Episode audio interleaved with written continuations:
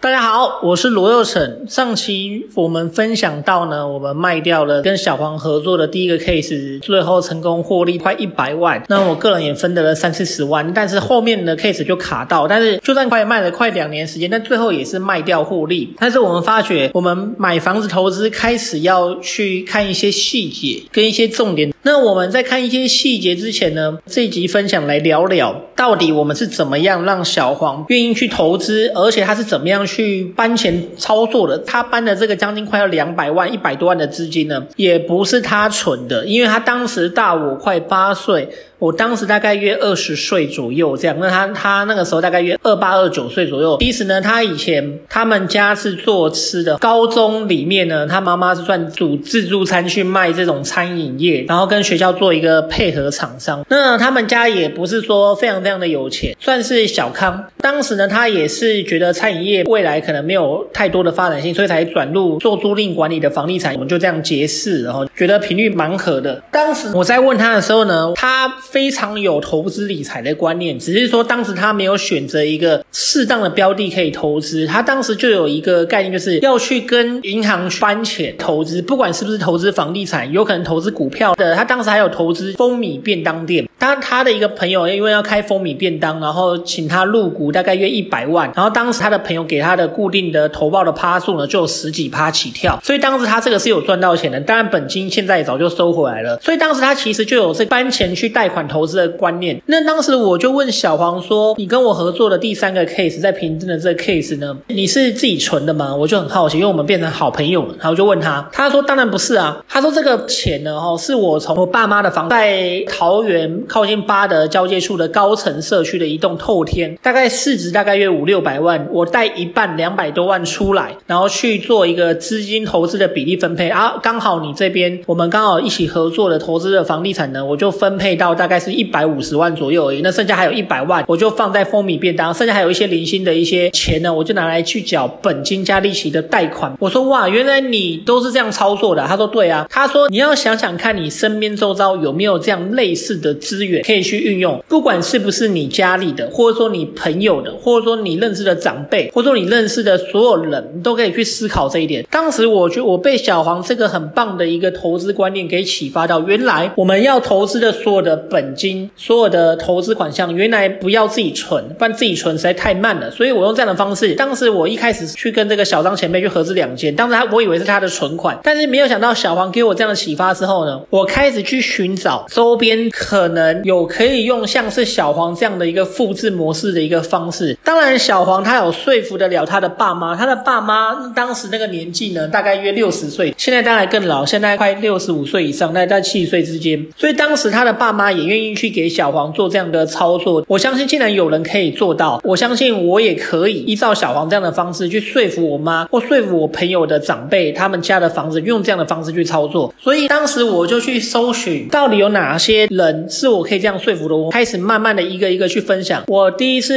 一起合作投资的小张前辈，本身他就是有房地产经验的主管，跟有买过房子的经验，甚至说对租赁市场行情都非常了解的一个资深前辈之外，我也开始分享爸妈。他长辈家里有自用资产的人，而且今天不管他的自用资产有没有贷款，基本上都有机会可以搬很多的钱出来这样子投资。那当时刚好我们在合作到第五间、第六间的时候，刚好就有一个我们的前同事，他过了一年之后，他当时他的跟我们一起同期进入做租赁管理。我在大三的时候同期进入租赁管理工作，就大四毕业之后，我开始有操作两三间、三四间的时候呢，他刚好当兵回来了，我们原本就认识了，那他也看到我们有一些小成绩。的时候，我们用一样的模式，我们直接跟他讲说，你家里的房子呢有没有贷款？他一样说没有。他的年纪大概是七十八年是，比我大一两岁啊。他叫做小刘，他们家也是原本做章鱼烧起家，他们家就是做那种夜市摆摊，然后做这种观光夜市啊，或者大学附近租个小摊位啊，然后卖一些章鱼烧跟鸟蛋这种做传统的小吃行业、小摊贩生意。他们都是用现金，他们基本上收的也是零钱。我就问他们说，他们家的方式有没有贷款？他们他们就说没有，他们家也是透天。平镇新屋交流道的一个透天，然后也没有贷款，所以我们用这样的方式呢说服他，就是我们跟他讲说，今天你也可以用这样的方式去问你爸爸妈妈，可不可以用你当借款人，爸爸妈妈的房子拿来抵押，然后借钱出来，我们一起合作做投投资，这样。没有想到，没过多久他就说我可以，我说哇，也太容易说服了吧？我发现他的爸爸妈妈投资理财的观念也是觉得要放在房地产，因为我们的说服的方式是这样：我们不是叫别人把自有的资产跟银行贷款出来去投资，比如说股票、期货，或者说可能选择权比较高风险性的衍生性的一个金融商品，我们是选择再投资房地产，而且是买这个小刘的名下哈。我们投资的房地产是买在小黄的名下，所以这样其实对于长辈而言会觉得说，哎，其实也是不错，因为你等于你用自有资产的房子呢搬钱出来再买一间房子，但是买在自己的儿子名下，基本上风险也没有很大。我们用这样的一套逻辑去说服小刘、小黄，因而就这样的方式呢，成为我第二大跟第三大的金主。那我们三个人也成为很棒的合作伙伴跟团队模式。小黄呢负责租赁管理工作的一些流程跟琐碎的事情，小刘后面会负责工程跟设计的一些窗口的接案。我的强项就是专门去负责去跟中介对谈、谈判、